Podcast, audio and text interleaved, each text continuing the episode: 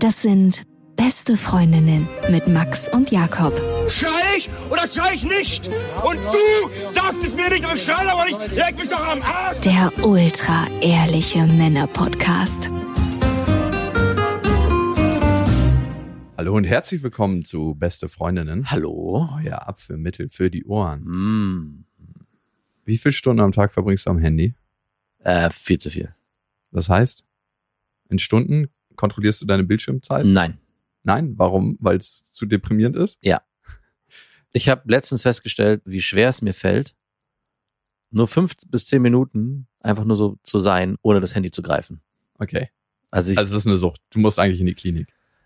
Ja, ich muss in die Klinik. Es gibt so viele Ausreden, die ich mir dann zurecht halte. Also der Grund ist immer, ja, vielleicht gibt's eine E-Mail, die ich noch checken muss, vielleicht gibt's eine wichtige WhatsApp, die gekommen ist. Okay, in den letzten zehn Jahren, Mhm. wann hast du eine E-Mail bekommen, die so wichtig war, dass sie nicht zwei Stunden warten konnte? Oh, da gab's im letzten Jahr schon ein paar. Dass sie nicht zwei Stunden warten konnte? Mhm, ja.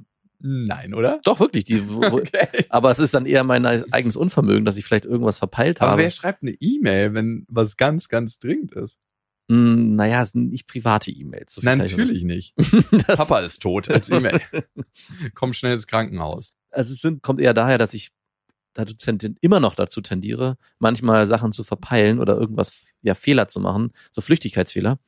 Und dann irgendwie eine E-Mail reinkommt, ja, äh, Entschuldigung, da ist irgendwas falsch gelaufen, könntest du bitte? Ah, ja, ja. Und da muss ich natürlich immer wieder, gerade wenn so, es gibt so Stoßzeiten, wo ich weiß, okay, hier muss ich regelmäßig auf mein Handy gucken, weil hier könnte was passiert sein. Aber komischerweise ist der erste Griff nicht ins E-Mail-Fach, sondern WhatsApp und bei mir ist es Reddit. Dein Instagram ist Reddit. Ne? Mein Instagram ist Reddit. Bei mir ist es auch ziemlich ausufernd. Und ich habe jetzt was Neues für mich entdeckt, was natürlich nicht so neu ist. Darum habe ich es ja auch entdeckt. Und zwar, Genau. es gibt eine Funktion bei den meisten Telefonen, dass man bestimmte Apps sich einteilt von der Zeit, dass dann irgendwann eine Sperre kommt und man nicht mehr darauf zugreifen kann. Mhm. Und das habe ich mir eingestellt bei meinem Telefon. Und ich glaube, bei Instagram 25 Minuten und bei WhatsApp 55 Minuten. Ich versuche das jetzt sukzessive runter zu reduzieren, wie jemand, der auf Heroin ist und Ja. erstmal anfängt, in den ersten zwei Wochen der Entwöhnung so ein bisschen runter zu reduzieren, jeden Tag so fünf Minuten, bis ich auf, ich will es nicht ganz wegnehmen, aber so vielleicht auf zehn Minuten Instagram komme und auf, ich meine, ich habe ja keinen eigenen Instagram-Account. Wir haben ja nur unseren Instagram-Account, beste Freundinnen unterstrich Podcast. Und genau, WhatsApp denke ich mal so auf 30 Minuten, Mhm. um meine Lebensqualität einfach zu verbessern. Das Problem ist nur, dass abends, wenn ich keine Zeit mehr habe und richtig Bock, dann Limit ignorieren für eine Minute, Limit ignorieren für 15 Minuten und dann Limit ignorieren für den restlichen Tag. Yes. Ich hatte so eine App auch mal vor ein paar Jahren installiert und die war ganz cool, weil in der Zeit, wo man sich diese Zeit eingestellt hatte, Mhm. ist in der App ein Baum gewachsen. Und der ist am Anfang so als kleiner Zögling und wird immer größer. Und wenn man sich an seine vorgegebenen Zeiten hält, wird er irgendwann so ein riesiger, blumiger Baum. Mhm. Wenn man aber einmal seine Zeit unterbricht, stirbt er sofort und wird eingepflanzt auf so einem Bild, wo man sieht, okay, hier hast du, hast du es nicht geschafft. Hier Der Baum des Lebens ist das. Mhm. das ist so ein richtig schöner. Das ist ein richtig schönes Symbol. Wir reden heute über Moral und wir haben dazu eine Hörermail bekommen. Da kann es nicht um mich gehen. Hast du hohe Moralvorstellungen? Teilweise ja, in bestimmten Bereichen. Teilweise dehne ich die etwas aus, wenn es darum geht, sie für mich auszudehnen. Ich hatte gestern ein richtig interessantes Treffen mit einem Kumpel, der super hohe Moralvorstellungen nach außen hat. Kenn ich den? Ja, den kennst du gut.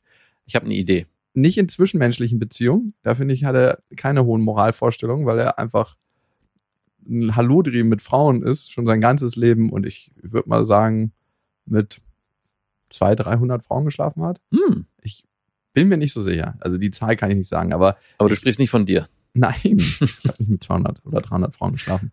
Natürlich nicht. Und der lebt sehr hohe Moralvorstellungen in seinem beruflichen Kontext und auch sonst privat. Aber diesen emotionalen Beziehungsteil klammert er irgendwie aus. Ich weiß nicht, wie er das macht. Also ich kenne ja jemanden, der das noch so macht und immer besser wird da drin, aber noch nicht ganz, ganz weg davon. Also, moi. Und wir haben gestern darüber geredet, dass er nicht darauf kommt, warum er diesen Beziehungsteil so exkludieren kann und warum er ganz rigide Vorstellungen hat, wie die Welt zu funktionieren hat, nämlich immer nach seiner Vorstellung Mhm. und warum es davon nicht abweichen darf. Dann hat er mir eine Geschichte aus seiner Kindheit erzählt, die er, glaube ich, noch niemandem erzählt hat, dass er früher ein kleiner verplanter Träumer war und immer sein Sportzeug vergessen hat und zu lange draußen geblieben ist, weil er diese Welt entdeckt hat, in der er war und total in der Welt versunken ist. Und immer wenn er nach Hause gekommen ist, wurde er richtig krass von seinem Vater zur Sau gemacht. Also richtig angeschrien und richtig runtergemacht, dass er pünktlich zu sein hat, dass er das nicht vergessen soll. Und sein Vater hat ihm eingetrichtert, in dieser Welt zu funktionieren, nach Schema F und ganz, ganz rigide Vorstellungen ihm eingetrichtert. Mhm. Und er hat eigentlich sein Träumerwesen aufgegeben und ist jetzt so einer, der sehr strukturiert ist, unglaublich krasse Vorstellungen hat davon, wie es zu laufen hat. Wenn man bei dem fünf Minuten zu spät kommt, puh, Wirklich. ist gleich eine schlimme Stimmung. Oder wenn man im Urlaub ist und eine Sache machen will und die läuft dann nicht so, wie er sich das vorstellt, ist es auch krass. Also es geht eigentlich immer nur so, wie er will oder gar nicht. My way or the highway. Das Und- scheint ihn der Vater zumindest da sehr geprägt zu haben. Ich finde die Frage mal so spannend. Was ist in uns drin und was wird über die Jahre abtrainiert auch, ne? Also, Mhm. was von deinem Wesen durfte nicht sein durch die Erziehung, die du genossen hast. Ich meine, sein Vater hat es auch gut gemeint. Er denkt, so funktioniert man in der Welt, ne? Ob das richtig ist oder falsch, weiß man ja nicht. Ja, also ich sehe ein paar Parallelen zu meiner Erziehung. Mein Vater hat zwar nicht so krass mit uns gemeckert, aber bei uns war es auch so, dass wir eher spießige Moralvorstellungen von meinen Eltern, also mein Bruder und ich, vorgelebt bekommen haben und da auch immer peinlichst drauf achten mussten. Wir uns aber im Widerstand begeben haben. Also das beste Beispiel war, ja, am Essenstisch sitzt man immer gerade und auch Weihnachten zieht man sich einen Anzug an und es gab so viele kleine Weihnachten Anzug? Ja, es gab so ein paar Sachen und so, das macht man nicht. Dieser Satz, Das, Das macht man nicht. Ey, das ist ein Satz. den habe ich gehasst. Es gibt auch fast keinen Satz, den ich mehr hasse als das macht man nicht. Ich habe immer gefragt, wer ist eigentlich dieser Mann? Ja, genau. Also, und wer sagt das? Und mein Widerstand war im Gegensatz zu deinem Kumpel, der jetzt ja anscheinend sehr ordentlich und penibel ist, dass ich eher unordentlich geworden bin und eher Sachen so lapidar behandle auch. Bei mir hat nichts einen großen Wert. Also auch Sachen, die ich besitze. Es Ich gibt weiß, ganz wenig. Das mache ich auch überhaupt nicht an dir. Und das kommt auch daher, dass meine Eltern so Kleinigkeiten immer so hoch bewertet haben. Würde ich jetzt vermuten, dass es immer darum ging, pass bitte auf, das darf nicht kaputt gehen, pass auf dich auf, du darfst auch nicht Deine kaputt Eltern gehen. sind auch echte Schrottsammler, muss man sagen. Genau. Und das war, glaube ich, das ist mein innerer Widerstand. Vielleicht hätte es mir im Leben mehr geholfen, wenn ich das umtransferiert hätte und eher auch so einen leicht perfektionistischen Drang in den Alltag gebracht hätte. Ich glaube, was wir manchmal vergessen, wenn wir was von unseren Eltern mitbekommen haben, dass jede Seite Licht und Schatten hat. Also wie es bei meinem Kumpel die Schattenseite hat, dass er vielleicht seine Träumernatur aufgegeben hat und sich schlechter auf Dinge einlassen kann, weil träumen heißt ja auch im Moment versinken. Ich kann mich sehr auf den Moment einlassen. Also das, was manche Menschen über Jahre an Meditation und spiritueller Praxis erlernen, Mhm. konnte er schon als Kind. Und das hat er durch die Erziehung seines Vaters verloren. Ah. Das ist die Downside. Die Qualität ist, er kriegt Sachen geregelt in seinem Leben, er ist sehr pünktlich, er ist sehr strukturiert, er kann Sachen gut abarbeiten. Ist ja auch anstrengend. Er ist mega anstrengend. Was meinst du, wie anstrengend Menschen sind, bei denen es immer nach deren Vorstellung laufen muss? Bin ich so ein Typ eigentlich? Hm. In Teilen schon. Ja? Nicht nur in Teilen. Ich habe mich mal gefragt, warum ich eigentlich mit dir so gut klarkomme, weil eigentlich viele deiner Eigenschaften mich bei anderen Personen komplett in die in Richtung stoßen würden. Nämlich genau dieses Bestimmerische und dieses, es muss alles so akkurat nach Plan laufen und wenn was daneben geht, dann ist es das Schlimmste, was eigentlich passieren kann. Nichts darf daneben gehen. Ich habe nicht so eine richtige Antwort darauf gefunden, aber ich glaube, dass es auch Bereiche gibt bei dir, die halt so nicht funktionieren. Also es ist nicht, du bügelst es nicht über alles drüber. Und ich glaube, der Kumpel, von dem du sprichst, der Mhm. lebt es in all seinen Lebensbereichen. Und das ist das, was wir erlernen müssen, wenn wir erwachsen werden. Das ist die Challenge, die Sonnenseiten der Sachen, die wir mitbekommen haben, mehr zu leben. Also für dich ist es ja, du wertschätzt manchmal die Dinge nicht so und gehst ein bisschen lapidar mit den Sachen um. Ich hasse das auch, wenn du Sachen einfach so in die Ecke feuerst. Mhm. Also ich meine, ich erlebe es ja immer, wenn ich mit dir abhänge. Auf Tour hängen wir ab. Wir sind wieder auf Tour, by the way. Bestefreundinnen.de stehen alle Daten ab nächstes Jahr 2021. Wenn ihr strukturiert und geplant lebt, dann äh, könnte es jetzt schon was sein für euch. Und das ist immer wieder was, wo ich denke so, ey, Alter, mach das gerne mit deinen Sachen, aber niemals mit meinen Sachen. Nee, Ich mach bin- das doch gar nicht mit deinen. doch. Mit was denn? Ja, allein wie du manchmal mein Fahrrad anlehnst irgendwo. Was? Ja. Ey, da gebe ich mir schon Mühe. Da muss ich ja echt. Äh, Ich hasse es auch, wenn irgendjemand denkt, der könnte sein Fahrrad an mein Fahrrad anschließen.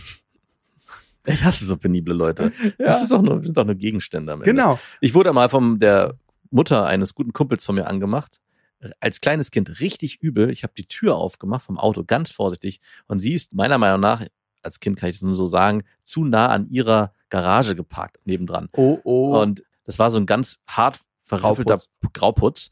Und ich habe die Tür gegen mit der Kante an diesen Grauputz geschlagen. oh Gott, oh Gott. und die ein Mutter teures ist- Auto? Nein, überhaupt nicht. Es war ein scheiß Polo, Mann. Und die Mutter ist rumgelaufen gekommen, hat diesen, hat diese Einke, also es waren so ein paar Flecken. Wahrscheinlich war es wirklich nur der Putz, der an dem Auto dran war und gar keine Macke. Aber die hat mich angemacht, angeschrien. Ich denke so, jetzt im Nachhinein, wow, eine fremde Mutter, die, ein fremdes Kind, was bei denen zu Besuch ist, so hart wegen einem kleinen Fehler anmacht, geht eigentlich überhaupt nicht. Wie ist es dort zu leben? Und ich, genau. Und ich weiß es noch, dass er selber, der Sohn, auch bei ganz vielen Kleinigkeiten auch genauso angemacht wurde. Und bei dem war es auch mal, der musste auf alles ganz akkurat achten. Manchmal ich mich, frage ich mich auch, ob physische Eigenschaften daherkommen, wie man erzogen wird. Der hatte ganz filigrane Finger und auch immer so Chirurgenhände, obwohl Mhm. sein Vater Boxer war und richtige Pranken hatte. Und ich dachte mir, hey, eigentlich, wenn dein Vater so eine Hände hat, müsstest du ja auch so ein kerniger Typ werden. Aber vielleicht hat er sich mit seinem ganzen Körper auch da so entwickelt und angepasst, immer aus der Angst, Papa kommt und setzt ihm einen drauf. Ich finde es in Ordnung, den Sachen Wertschätzung zu geben und die gut zu behandeln. Also ich bin jemand, der kauft sich immer, würde ich sagen, aus meiner Perspektive die Sachen, die richtig Qualität haben. Eigentlich Ja. versuche ich mir immer das aller, allerbeste zu kaufen. Nicht viel, aber immer das Beste. Mhm. und auf die Sachen dann Acht zu geben. Auf der anderen Seite erkenne ich die Qualität in dem, was du daraus gemacht hast, nämlich gar nicht so abhängig zu sein von den materiellen Gegenständen, die du hast. Also du bist sehr frei und das macht dich unabhängig in vielen Bereichen, weil du dann sagst, ja, dann ist es jetzt so, dann ist es weg. Ist auch in Ordnung, dann lebe ich halt ohne das. Ich hatte heute Morgen einen komischen Gedanken auf dem Fahrrad. Ich habe mir ein neues Fahrrad gekauft, gebraucht bei eBay Kleinanzeigen, was ich mittlerweile sehr liebe, ist so ein altes Damenrad. äh, Und es war, glaube ich, auch viel zu billig. Das ist nämlich, keine Ahnung, so ein Bismarck heißt es. Hat so Ledersattel, Mhm. Ledergriffe. Und How much? 80 Euro. Hat es eine Kaufurkunde? Nothing. Aber es war eine alte Eine Frau. alte diebische Nein, Fahrradhändlerin. eine, eine Familienmutter war's. Okay, ey, es gibt keine bessere Undercover-Story als Familienmutter irgendwie Fahrräder zu klauen und die dann bei eBay Kleinanzeigen für einen schmalen Sie Taler zu hat verhökern. gesagt, sie benutzt dieses Fahrrad nicht Mhm, mehr. Natürlich, aber das ist ja auch nicht gelogen. Natürlich nicht. Nein, es war definitiv nicht geklaut. Okay, gut. Speaking of Moral, wäre das für dich ein Problem, geklautes Fahrrad zu kaufen? Ja, auf jeden Fall. Oh, okay.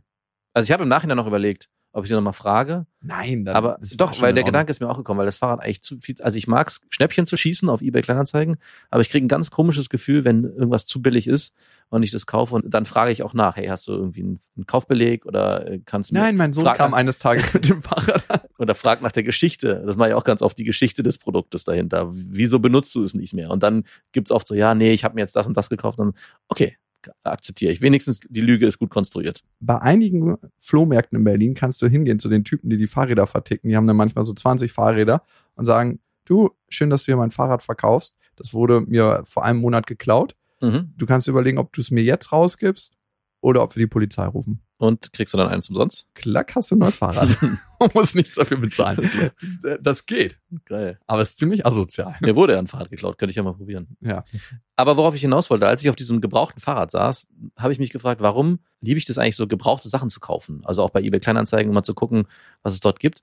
Und Ist wie bei einer Frau. Wenn die mit Männern geschlafen hat, mit anderen, ist es irgendwie ein anderes Gefühl. ja, genau so ist es. Nein, also oder bei, es ist, es ist ein total beschissener Vergleich. Ist er genau andersrum. Und, Findest du? und andersrum, worin liegt die Faszination, die ich nicht nachvollziehen kann, sich ganz neue Sachen zu kaufen. Nagelneu. Also ich hatte zum Beispiel mit dem Vater meiner Freundin die Diskussion, der hat sich so ein Gewächshaus gekauft, neu. Er hat mich gefragt, ob ich ihm helfen kann, zusammenzubauen. Und ich kam darüber und dachte so, um Gottes Willen, auf gar keinen Fall.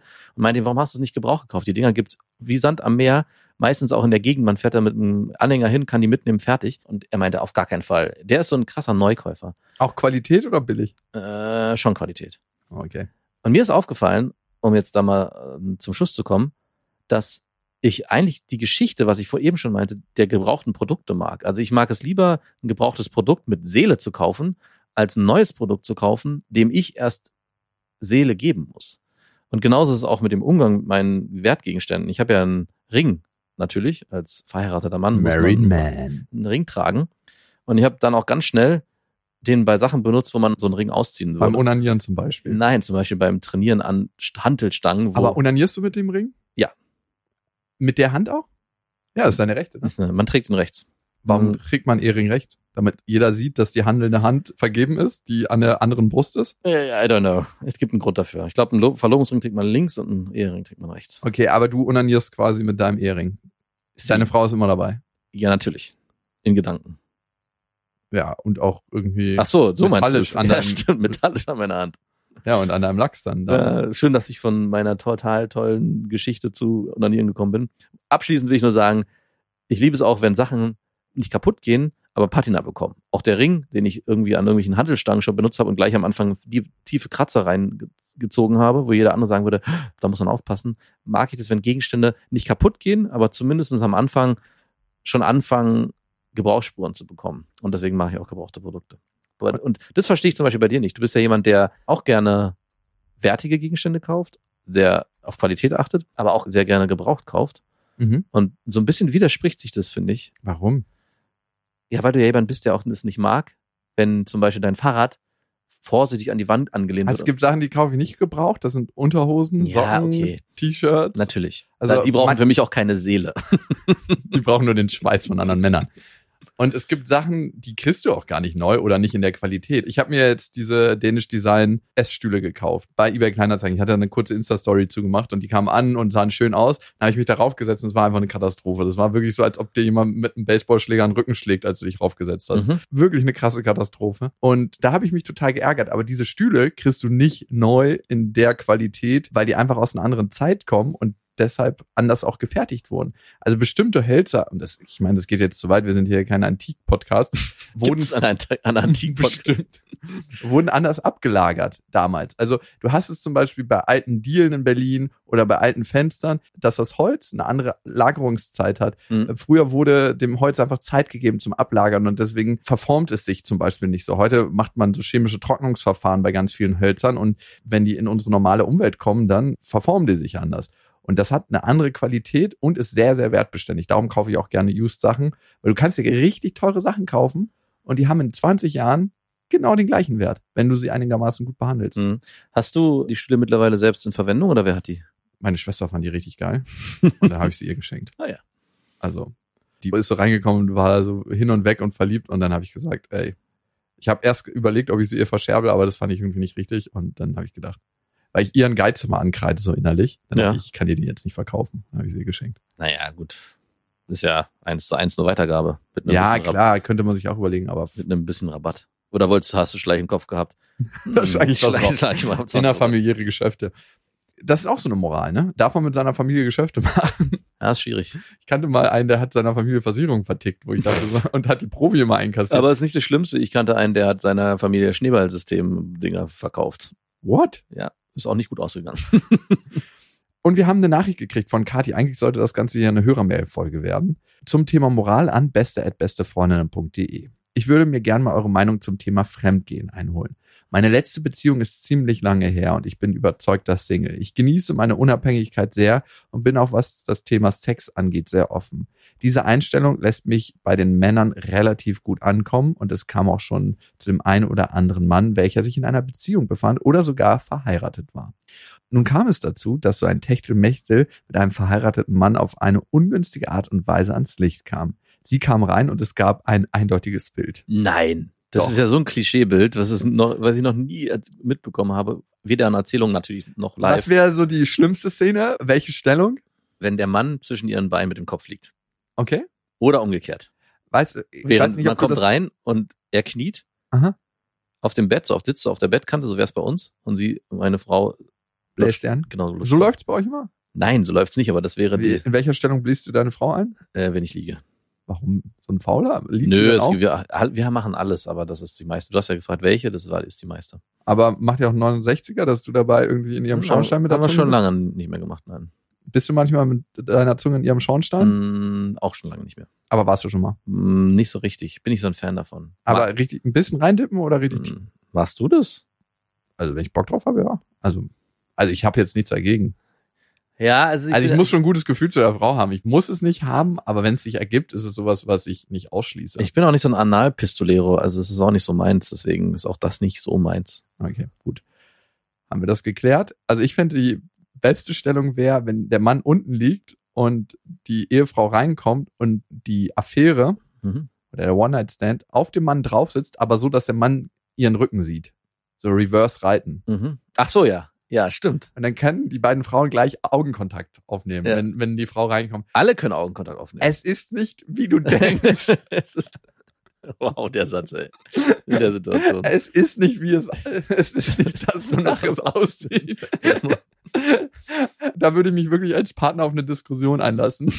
Wenn du reinkommst und dieses Bild vor Augen hast, es ist nicht das, wonach es aussieht, da würde ich mich direkt hinsetzen und sagen, wow, da, da müsstest du mir das jetzt mal erklären. Es geht weiter. Okay, die ist in diese Situation gekommen. Sonst hatte ich eine Einstellung, ich bin Single, also ist es nicht mein Bier. Was sagt das über mich aus? Selbst dieser Vorfall ging mir nicht nahe, wie ich gedacht hätte. Ich zweifle gerade an meinen Moralvorstellungen und frage mich, warum sich mein Gewissen nicht stärker meldet. Bin gespannt, wie ihr das Ganze seht. Liebe Grüße, Kati. Ist interessant, weil ich mich sofort ertappt fühle dabei, wie ich früher darüber geurteilt hätte, auch hier im Podcast, und gesagt hätte, ja, eigentlich hat auch die Person, die Affäre ist, hier eine Verantwortung gegenüber der verheirateten Frau. Mhm. Mein erster Bauchimpuls heute war aber, eigentlich ist es nicht ihre Verantwortung, wenn der Mann sich darauf einlässt. Also normalerweise würde ich, glaube ich, vielleicht ist es auch mein Zustand gerade, aber eigentlich würde ich normalerweise wahrscheinlich sagen, dass alle immer eine gewisse Verantwortung haben. Auch die Affäre muss sich dessen bewusst sein und fragen, ist es richtig, was ich hier tue? Ist es richtig, dass ich, wenn ich weiß, dass der Mann verheiratet ist und er mir es nicht verheimlicht hat, sondern ganz offensichtlich klar ist, hey, da steht eine, eine Frau dahinter, vielleicht sogar ein Kind, vielleicht sogar zwei. Und wenn ich jetzt mit dem schlafe, laufe ich Gefahr, eine ganze Familie zu zerstören. Brauche ich das eigentlich auch für mich, für mein Leben? Ist es nicht vielleicht auch einfach nur irgendwie egoistisch so zu denken, ich, es gibt so viele andere Personen und wenn es nicht die Liebe ist oder wenn es hier wirklich nur um einen kleinen, schnellen Bims geht, muss es das sein. Aber irgendwie sperrt sich was gegen diese alte Moralvorstellung in mir und ich bin eher so, hey, es ist nicht deine Verantwortung, es ist vor, vor allem die Verantwortung des Mannes, hier eine klare Grenze zu ziehen. Mhm. Ja, eine interessante Sicht. Also ich finde erstmal bedenklich, dass ihr das ja in einem Setting gemacht habt, wo eine andere Person zu Hause ist. Ne? Also in dem Moment, wo das passiert, zerstört man auch ein Stück weit das Zuhause des anderen Menschen. Und es gibt eigentlich nichts Fundamentaleres, als das Zuhause eines Menschen anzugreifen. Das ist der Rückzugsort, den ein Mensch hat. ist wie ein Einbruch. Ist eigentlich noch eine, eine Stufe darüber. Ne? Mhm. Es ist nicht nur ein materieller Einbruch, sondern auch ein seelischer Einbruch in das Zuhause, also in die Beziehung, die diese Frau führt, weil Beziehungen sind das Wichtigste, was wir haben in unserem Leben. Ist dem so? Es geht alles, alles dreht sich um das Thema Beziehung. Sag mal, was wichtiger ist als Beziehung im Leben. Nix. Aber es war so, im ersten Moment dachte ich so, hä, nein. Ja, was doch, denn? Also wir tun immer so, als ob Beziehung nicht das Wichtigste in unserem Leben ist, indem wir Matheunterricht haben, Deutschunterricht, Englischunterricht, aber wir, keiner bringt uns bei, wie man Beziehungen führt. Also darüber sollte es ein Schulfach geben. Mhm. Gab's ja Religion. Und Alle sollen eine gute Beziehung zu Gott und zu Jesus haben. genau, und zur Kirchensteuer. Und in diesen Raum bist du mit eingedrungen, als kleine Einbrecherin, mit einer Punani bewaffnet. Ich glaube, wenn du dir bewusst wirst über das, was passiert mit einem anderen Menschen, wenn du das an dich ranlässt und wenn du dich berührbar machst für das, dann kommt auch das, was du vermisst gerade, nämlich deine Moralvorstellung. Und ich glaube nicht, dass es wirklich die Moral ist, die du vermisst, sondern eher deine Berührbarkeit für solche Dinge. Und da es was in dir gibt, was dafür noch eine Aufmerksamkeit hat, hast du uns geschrieben. Also wenn du gar keine Moralvorstellung oder gar keine Berührbarkeit hättest, dann würdest du uns gar nicht schreiben. Ja. Und das ist, finde ich, ein ganz schönes Zeichen. Also ich weiß nicht warum, aber ich tue mich heute irgendwie schwer. Es sind das nicht eigentlich vor allem gesellschaftliche Zwänge, die wir uns ja unterwerfen? Also wenn eine Affäre und ein verheirateter Mann sagt, wir wollen miteinander schlafen und wir machen das in dem Bett, wo ich auch normalerweise mit meiner Frau schlafe, dann stimme ich dir absolut zu, dass es ein Einbruch ist. Aber irgendwie kann ich auch verstehen, wenn sie sagt, ich habe da keine Emotionen dabei und vor allem fühle ich mich nicht schlecht in dem Zusammenhang. Weil für mich ist es jetzt in meiner jetzigen Lebensphase nur eine Sache, die ich einfach mache und worauf ich Bock drauf habe. Und alles, was damit zusammenhängt, darüber mache ich mir keine Gedanken. Kennst du das nicht auch, dass du mal Klar. ganz rigoros durchs Leben gehst, Genau. ohne Rücksicht auf Verluste und ist Emotionen anderer? legitim und ist auch mal in Ordnung. Was ich damit nur sagen will, ich, will, ich sage nicht, dass es richtig oder falsch ist. Ich sage nur, dass sie ziemlich sicher von sich abgeschnitten ist und dass sie im Moment in Bezug auf diese Situation nicht wirklich berührbar ist. Mhm. Ja. Und ob das richtig oder falsch ist, ich meine, das System, was wir gewählt haben, in dem wir leben, hat immer eine Berechtigung für eine bestimmte Zeit. Mhm. Und Kathi, es kann sein, dass du irgendwann mal entschieden hast, ich möchte nicht mehr so berührbar sein oder dass das dein System entschieden hat und mit der Sache bist du gut gefahren und vielleicht ist es Zeit, das nochmal jetzt zu überdenken. Und manchmal gibt es Lebensimpulse, also Situationen von außen, die dazu führen, dass man so eine Sache nochmal überdenkt. Und Ja. das könnte hier so ein Moment sein. Vielleicht noch nicht, vielleicht ist der Druck noch nicht groß genug. Also, Wurden sie in Flagranti erwischt? ja, Mann, natürlich, hat sie doch geschrieben. Ja, ich bin mir nicht ganz sicher, weil, mir zu. weil das zu wenig ausgeschmückt wurde. Ich hätte mir da gewünscht, dass es ein bisschen blumiger ausgeschmückt worden wäre. Kathi, ich gehe sogar noch einen Schritt weiter. Ich glaube, es bringt gar nichts, das mit dem Typen zu analysieren und Mhm. äh, ey, was der macht oder was er nicht macht, ist Der ist auch scheißegal. wahrscheinlich in gewisser Form abgeschnitten von sich Natürlich. und hat auch den Bezug wahrscheinlich zu seiner Frau verloren ja, sonst würde er mit der bimsen. und nicht in seinem Bett. Genau. Also auch er ist weniger berührbar, als er sein könnte. Also haben sich hier zwei Menschen getroffen, die sich nicht gegenseitig berühren können. Wann immer du nicht so empfänglich bist für Emotionen und für Bindung, brauchst du stärkere Impulse von außen, um dich geliebt zu fühlen, um auch eine bestimmte Aufregung zu spüren. Und das heißt auch, dass du mehr wechselnde Sexualpartner brauchst. Also ich, ich brauche eine bestimmte Anzahl an Sexualpartnern, weil ich mich emotional abgeschottet habe und nicht wirklich berührbar bin, weil ich, glaube ich, tief im Herzen ein kleiner verletzlicher Wicht bin, der sich abgeschottet hat und um überhaupt was zu spüren, brauche ich neue Impulse und muss stärker berührt werden von außen. Kennst du die Werbung von diesem Schokoriegel, wo irgendwie zwei Männer und eine Frau zusammen sind und die Frau total rumzickt und dann die beiden Männer sagen, hey, isst doch mal den und den Schokoriegel und die Frau beißt in den Schokoriegel, wird dann zu einem Mann und zickt dann nicht mehr so rum. Ja. Daran erinnerst du mich, wenn du mal, ich würde den Zeitraum nicht nennen, keinen Sex hattest. Diese Diva. Und das für eine sexistische Werbung bei so Ja, absolut, aber gefällt mir Die trotzdem. würde heute nicht mehr Die durchgehen. gibt's glaube ich sogar noch. Weil Aber die läuft 100 pro nicht mehr. Das gibt die ist auch nicht so alt, die ist glaube ich zwei, drei nee, nee, Jahre nee, alt. nee. Die ist nicht so alt. Okay. Hundertprozentig. Und mich wundert es ein bisschen jetzt mal auf dich bezogen, weil du ja eine Zeit hattest, in der du ein Jahr lang hattest du keinen Sex. Ein fucking Jahr. Ich glaube sogar länger. Und da muss es irgendwann diesen Punkt gegeben haben, wo du drüber warst. Also wahrscheinlich kommt dieser Hungereffekt so nach, weiß nicht, zwei Wochen oder drei Wochen und dann stillst du den Hunger und dann geht's wieder und dann wieder zwei Wochen. Und es muss irgendwann einen Punkt geben, wo du so ausgehungert bist, dass du gar keinen Hunger mehr verspürst. Also ich glaube, dieses Jahr war sehr speziell für mich, weil was viele Menschen eigentlich suchen in ihrer Sexualität ist Verbindung und Berührung. Also wirklich auch physische Berührung. Das ist für uns Menschen elementar wichtig. Ich glaube, wir müssen auch mal eine Folge, eine extra Folge zum Thema Verbindung und Berührung machen. Und für viele Menschen ist der einzige Weg, berührt zu werden, beim Sex. Also auch gerade für Männer. Also wann nehmen sich Männer gegenseitig mal einen Arm oder kriegen eine Berührung? Das hilft ja auch schon Mhm. dieses Thema berührt zu werden oder wann wirst du berührt? Und in dem Moment, wo du viel berührt wirst, und ich wurde in der Zeit, als ich keinen Sex hatte, viel berührt von meiner Tochter. Also, das hört sich absolut falsch an. Das hört sich Nicht aktiv berührt, aber ich hatte mit ihr viel Kontakt und auch Ja. mit meiner Ex-Freundin hatte ich noch einen gewissen Kontakt. Also, du weißt, was ich meine. Oh Gott, oh Gott. Oh, wie komme ich da wieder raus? gar nicht. Nein.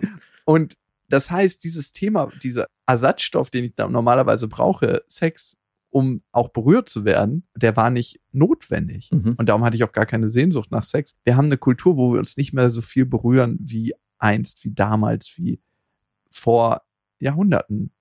Also eine Frau hatte immer über 20 Monate Tragezeit. Das heißt nicht, dass sie das Kind so lange ausgetragen hat, sondern dass sie das am Körper hatte. Mhm. Und das ist auch eine Form der Berührung, die wir so nicht mehr immer haben. Das kommt wieder zurück mit Tragetüchern und so. Aber auch, wie du von deinen Eltern berührt wurdest, was dort war. Was war, wenn du emotional in Stress geraten bist? Gab es dort Berührung in deinem Leben? Das ist als Kind wichtig und das ist auch als Erwachsener wichtig. Ja. Also wie berühren wir uns? Und wenn wir in einer Kultur leben, wo es wenig Berührung gibt, dann ist, und so ist es für mich, Sex der Weg, wie ich Berührung kriege. Mhm. Und Kati, vielleicht ist das auch für dich eine Art Berührung zu kriegen. Also, wenn du merkst, du hast viele wechselnde Sexualpartner, guck mal in dich rein, ob du dich wirklich nach Sex sehnst oder nach Verbindung und Berührung. Mhm. Noch eine Sache zur Moral. In dem Moment, wo du gegen deine eigentliche Moralvorstellung handelst, egal ob du das bewusst oder unterbewusst wahrnimmst, kostet das dein System Energie, Glukose, dein Gehirn verbraucht mehr, weil es einen bestimmten Part in dir unterdrücken muss, weil sonst ein negatives Gefühl immer aufkommt und du musst dieses Gefühl unterdrücken, unterbewusst. Und wenn du keinen Bock hast, dass dein Gehirn übermäßig Energie verbraucht, weil es Kapazitäten für andere geile Sachen haben soll, dann ist es Zeit, auf deine Moral zu hören und zu gucken. Dieses richtig oder falsch, diese Frage ist so fucking langweilig. Das ist so langweilig. Eher den, die Bezugnahme zur eigenen Moral. Mhm. Die ist viel spannender. Und es muss auch Frauen geben, die mit verheirateten Männern schlafen. Auch die Männer haben Bedürfnisse Mhm. und auch der hat wahrscheinlich einen Mangel an Berührung. Ich nehme meinen Ring ab. Hast du Mangel an Berührung? Um es mit deinen Worten zu sagen, ich habe ja meine Kinder. Es macht einen Unterschied. Also klar, gehören auch erwachsene Berührungen dazu. Ja, klar. Aber ich merke schon, Erwachsenenberührungen, also zu meiner Freundin sind definitiv weniger geworden, weil ich so übersättigt bin mit Berührung von meinen Kindern. Die kommen ja jeden Tag, mittlerweile noch mehr verstärkt, ich weiß gar nicht warum, und wollen toben. Und ich bin am Tag mindestens ein bis zwei Stunden beschäftigt, die Kinder durch die Gegend zu werfen.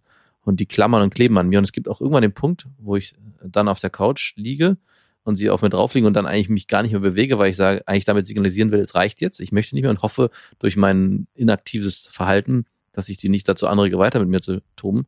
Und dann muss ich, wenn man auch das radikal beenden, sagen, so, stopp, es reicht, es reicht, also richtig Abgrenzung, sie wegschieben und ganz vehement sagen, dass ich es das nicht mehr möchte, weil sie sonst auch nicht aufhören würden. Und merke dann auch richtig, wie ich satt von Berührungen bin. Also Kinder sind zwar schön, aber irgendwann gibt es auch den Punkt, und den hatte ich zum Beispiel bei, ja, stimmt nicht ganz, hatte ich bei Frauen auch, aber nicht so extrem, so, also nicht so schlagartig, dass ich gemerkt habe, oh, ich muss hier weg, es reicht jetzt, stopp, aus, vorbei. Das war, die Ablösung bei Partnerinnen war immer sanfter. Also man konnte sich dann so loslösen langsam und auch nach dem Sex, wenn man nicht kuscheln will, ist man ja nicht sofort so, ey, runter vom Bett, ich brauche meinen Platz, sondern man hat sich so leicht auseinandergelegt und man konnte vielleicht dann doch noch irgendwie sich mit den Händen berühren oder so, aber es gab nicht diese krasse Situation. Hast du manchmal das Gefühl nach dem Sex, dass du eine körperliche Verbindung halten musst, die du eigentlich gar nicht halten willst? Mhm. So Händchen halten oder deine Hand Ach so, doch, ja, klar. Das ist klar. weil du dich nicht voll abschotten willst? Obwohl du eigentlich das Gefühl hast, jetzt könnte ich auch gut mich wegrollen und einfach einpennen oder. Nee, aber also die Frage verstehe ich nicht ganz. Ich mache das auch. Also ich merke ganz klar nach dem Also Sex. genau wenn du gerade gekommen bist und merkst, ey, eigentlich hast du gar keinen Bock mehr auf Verbindung mit der Frau und gar keinen Bock mehr auf Berührung. Ja. Drehst du dich dann weg und sagst so, ah, fuck it, oder bleibst du dann in Berührung und Nee. sagst, ich halte wenigstens eine Hand irgendwie auf ihrem Bauch, oder? Nö, ich gehe da weg.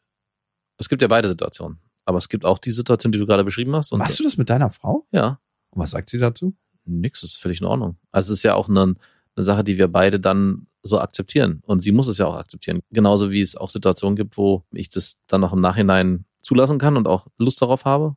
Und dann ist es in Ordnung. Aber ich finde, es gibt nichts Schlimmeres, als wenn man auch beim Sex und danach sich zu was zwingt, was man eigentlich gar nicht wirklich verspürt und auch leben will. Und genauso ist es, wenn der eine mit dem anderen schlafen will und der eine ich keinen Bock habe und umgekehrt. Auch da ist eine ganz klare Ablehnungshaltung von meiner Seite und auch von ihrer Seite. Ey, du, ganz ehrlich, geh weg, ich habe keinen Bock auf dich. Verschwinde mit diesem harten Stock. Der hat hier nichts zu, zu suchen. Und dann geht auch kein Überreden, genauso umgekehrt. Und das ist ja auch eine Form der Abweisung, die ich, äh, und ich glaube, früher in so lockeren Beziehungen, die so ein, zwei Jahre gegangen wären, hätte ich aus Angst vor Unsicherheit, dass vielleicht man verlassen wird oder ich verlassen werde, mich dazu gezwungen. Und dann wäre es natürlich auch gegangen. Ja, es ist Ja. ja nun oft so, dass man trotzdem dann mit der Person schlafen kann. Oder es ist ja nicht so, dass man sich dann komplett sperrt. Aber ich finde, in der Beziehung, gerade wenn man so lange zusammen ist, gibt es nichts, was wichtiger ist, als sich klar abzugrenzen und das auch klar zu kommunizieren. Und wenn es direkt nach dem Sex ist, auch direkt nach dem Sex. Bist du einer, der so, hm, können wir noch kuscheln? Na gut, lass uns noch kuscheln. Also, wenn du das Gefühl hast, ich möchte eigentlich nicht, aber die Frau ganz klar sagt, dass sie das noch möchte, bist du einer, der dann über seine eigene Grenze geht und sagt, ah, na gut, ich, ich halt's aus. Also erstmal ist es so, dass ich mit manchen Frauen nach dem Sex gerne kuschel und mit anderen überhaupt nicht. Also mit anderen ist es so, oh ey, eigentlich war mir der Sex schon zu viel Körperkontakt. Und wie ist es bei denen, wenn die dann Kuscheln einfordern? Meistens ist es so, dass ich zumindest meine Hand irgendwo hinlege und sage, ich halte eine Verbindung und eine Berührung, weil ich denke, das wird erwartet. Und das Problem ist, dass ich das auch mit meinen Frauen mache, mit denen ich gerne kuschel, einfach weil ich dann in dem Moment gern mit denen verbunden bin, aber auch mit Frauen, mit denen ich nicht gerne kuschel, einfach weil ich denke, das ist für die ein zu harter Verbindungsabbruch nach dem Sex, wenn man sich einfach wegrollt und sagt, hey, am Ende war das hier eine Befriedigung meiner Bedürfnisse, deiner hoffentlich auch. Und ähm, das war es auch. Dann meinst du die Person ja auch nicht. Du schließt ja nicht mit der Person. Eigentlich ist es ein, ein warmer Abrieb. Hm, Na gut, wenn du das so krass trennen musst, schon vorher, dann passiert es ja schon vorher, nicht erst Hm. danach. Naja, das spüre ich auch manchmal erst dabei. Also, Ja, oder dabei. Aber das ist ja dann auch okay. Also, ich weiß gar nicht, ob nicht die Person, mit der du da zusammen liegst, sich vielleicht eher verletzt fühlen würde, wenn sie wissen würde, dass du hier eigentlich nur die Hand hinhältst. ja, weiß ich ja nicht, ne? Ja, klar, aber es gibt ja immer eine Ebene dazwischen. Genau. Und die energetische Ebene, da spürt sie das vielleicht. Klar. Also, dass ich eigentlich gar keinen Bock habe, mehr mit ihr in Verbindung zu sein. Genau. Küsst du deine Freundin viel beim Sex? Hm, anfangs, ja. Und wenn er dann erstmal drin ist, dann der Nee, Lachs stimmt dann, gar nicht. Das ist Blödsinn, wenn ich mich jetzt nochmal zurückerinnere. Nee, stimmt nicht. Ist auch da Unterschiede. Es gibt Sex, wo wir viel küssen, es gibt Sex, wo wir uns fast gar nicht küssen. Und gibt es auch Sex, wo ihr euch gar nicht küsst? Hm, glaub nicht, nee. Guckt ihr euch in die Augen beim Sex? Wie, ah, puh. Ja, aber nicht so. Das ist jetzt nicht so, dass ich eine halbe Stunde mit ihr schlafe und wir den Blickkontakt nicht verlieren. Staring Mode. Staring Mode. Okay. Nee. Ich habe mir das früher mal so vorgestellt, umso länger man sich in die Augen guckt, irgendwann gibt es so einen Strahl, der zwischen beiden Augen auftaucht und der wird immer konsistenter, umso länger man guckt und irgendwann kann, könnte man den auch von außen betrachten. Das ein Energiestrahl ja, so ein Regenbogen. ja, so ein Verbindungsstrahl. Ah, ja. So Glücksbärchen. Um Sex geht's by the way auch in unserer nächsten Hörermail, die kommt von Marleen. Marleen hat uns geschrieben an beste@bestefreundinnen.de und Marleen schreibt: Ich verfolge euren Podcast schon ziemlich lange und finde euch nach wie vor ausgesprochen unterhaltsam und witzig. Vor allem, weil ihr kein Blatt vor den Mund nehmt, euer Humor so schön abgefuckt ist und Jakob zwischendrin immer mal wieder ein paar Facts droppt und der Informationsgehalt der Folgen dadurch steigt. Vielen Dank für die Rezension. Die hätten wir lieber auf iTunes gesehen als hier in der Mail. Aber wir nehmen sie auch so. Wir nehmen sie mal so entgegen, aber es ist wie so eine Warenannahme, wo das Paket schon ausgepackt ist. Das gerne bei iTunes und ihr könnt uns ja auch abonnieren auf Spotify, auf dieser, auf Amazon Music und überall, wo es Podcasts gibt. Jetzt schreibt sie weiter. Bevor ich hier lange rumsülze, komme ich gleich zur Sache. Ich bin vor zwei Monaten in eine WG mit einer anderen Frau und einem anderen Mann gezogen. Wir verstehen uns sehr gut und haben schon ziemlich viel zusammen unternommen. Da die andere Frau eine Fernbeziehung führt, ist sie jedoch sehr oft mehrere Tage am Stück weg. Man kann Mm. schon ahnen, worum es geht, oder? Mhm. Mein Mitbewohner und ich sind also viel alleine. Wir machen dann viel Sport zusammen oder hängen einfach nur zusammen rum. Abends sitzen wir meistens auf der Terrasse und reden lange. Bei unseren Gesprächen geht es auffallend oft um Beziehung und Sex. Da wir beide eher Herzensbrecher sind und vor festen Bindungen flüchten, fühlen wir uns voneinander verstanden. In der letzten Zeit kam es dann immer öfter auch zum harmlosen, aber innigen Körperkontakt. Da sind wir wieder. Körperkontakt. Mhm. Heute haben wir dann draußen auf der Couch richtig miteinander gekuschelt. Zum Glück bin ich jetzt erstmal eine Woche unterwegs und wenn wir wieder zurückkommen, ist unsere Mitbewohnerin auch wieder da. Ein Glück, der Ja. Rettungsanker. Zwischen uns gibt es definitiv eine extreme emotionale und körperliche Anziehung. Wäre er nicht mein Mitbewohner, würde ich sofort mit ihm schlafen. Aber ich weiß natürlich, dass da eine Grenze ist, die ich auf keinen Fall überschreiten darf, wenn ich will, dass die WG weiterhin so gut funktioniert. Die Spannung ist bis jetzt unausgesprochen geblieben, führt aber auf beiden Seiten zu extremer Unsicherheit und ist auf Dauer auch einfach super anstrengend. Ich brauche dringend euren Rat. Hm. Don't shit where you eat. Aber holla, ey. ich glaube, es ist schon eigentlich zu spät. So ein bisschen fühlt sich so an, als wäre eigentlich schon der Zug abgefahren. Wie ist denn der Wohnungsmarkt? Oder würdest du nicht sagen? Also ich meine, sie beschreibt hier ein schönes Zusammensein, wenn die Mutter nicht da ist, könnte man ja schon fast sagen. Mama ist aus dem Haus, wir sind alleine zu Hause und jetzt dürfen wir mehr, als wir eigentlich sonst dürfen. Also die Grenze ist ja von außen gesetzt, nicht von innen. Ich glaube, da spielt was anderes eine Rolle, nämlich eure Ängste, die ihr anscheinend auch klar kommuniziert, euch binden zu wollen mit jemandem, weil ihr ja beide Herzensbrecher seid. Also Oh. dadurch, dass ihr so viel voneinander wisst, wisst ihr wahrscheinlich auch, dass die andere Person sich nicht langfristig auf eine Beziehung einlässt, auf eine Verbindung einlässt. Und das führt natürlich dazu, dass ihr beide keine Lust habt, euch aufeinander einzulassen, oder das irgendwie unbewusst spürt, weil ihr beide Angst habt, dass es dann nicht halten könnte und ihr euch beide gegenseitig verletzt. Aber ihr habt viele, oder beziehungsweise du, ich kann ja nur von dir sprechen, du hast viele Faktoren im Außen, die dich davon abhalten, diese Ängste zuzulassen und dich auf diese Verbindung einzulassen. Meine Meinung. Mhm. Also das erste, was mir direkt aufgefallen ist, ist, gibt es überhaupt noch eine Auswahl? Also ist es eigentlich Pest und Cholera oder Sex und Sex?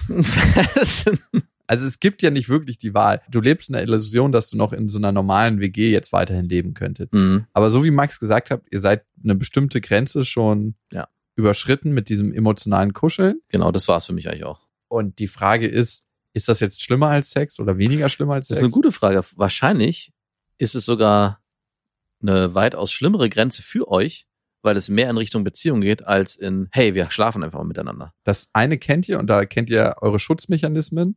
Und das andere ist was, was ihr vielleicht auch in euren Affären gar nicht so zulasst. Dieses intensive Reden, dieses Offenlegen, was in euch vorgeht, dieses Gefühl, jemanden zu finden, der einen versteht, wo man verbunden ist. Ich glaube, Marlene, du hast dich ein Stück weit in ihn verliebt. Oh ja, so hört sich's an. Und das ist gerade so ein Prozess. Und dein Schutz ist, oh, ich darf ja nicht, weil wir in einer WG wohnen und ich will die WG-Situation nicht verändern. Und der Typ ist vielleicht genauso beziehungsängstlich, wie ich das auch bin.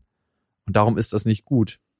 Und den WG-Grund schiebst du vor, um nicht mit ihm weiter in Verbindung zu gehen und um einer möglichen schmerzhaften Erfahrung aus dem Weg zu gehen, die durchaus möglich ist bei so einem Menschen. Mhm. Also unwahrscheinlich ist das nicht. Also dein System erkennt das richtig.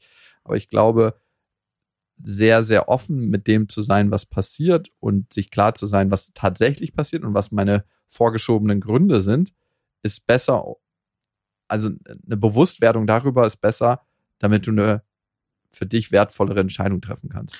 Vielleicht wäre es auch ganz ratsam, den Mut zu haben, der Person das genauso zu schildern. Also mal darüber zu sprechen. Das, was du gerade mit uns gemacht hast, der zu sagen, hey, wir haben Momente, die weit über eine normale Freundschaft hinausgehen, indem wir so intensiv kuscheln und ich kann mir nicht mehr einreden, dass es nur noch das ist für mich, sondern irgendwas passiert ja gerade. Aber ich merke auch, dass ich Ängste habe und es gibt ganz viele Gründe, die ich vorschiebe, die mich dazu bringen, nicht mehr Gefühle für dich zu entwickeln, weil ich rational entscheiden will. Wie geht es denn dir damit? Also, das ist ein krasser Step. Ein super krasser Step. Ich weiß auch nicht, ob ich den gehen würde.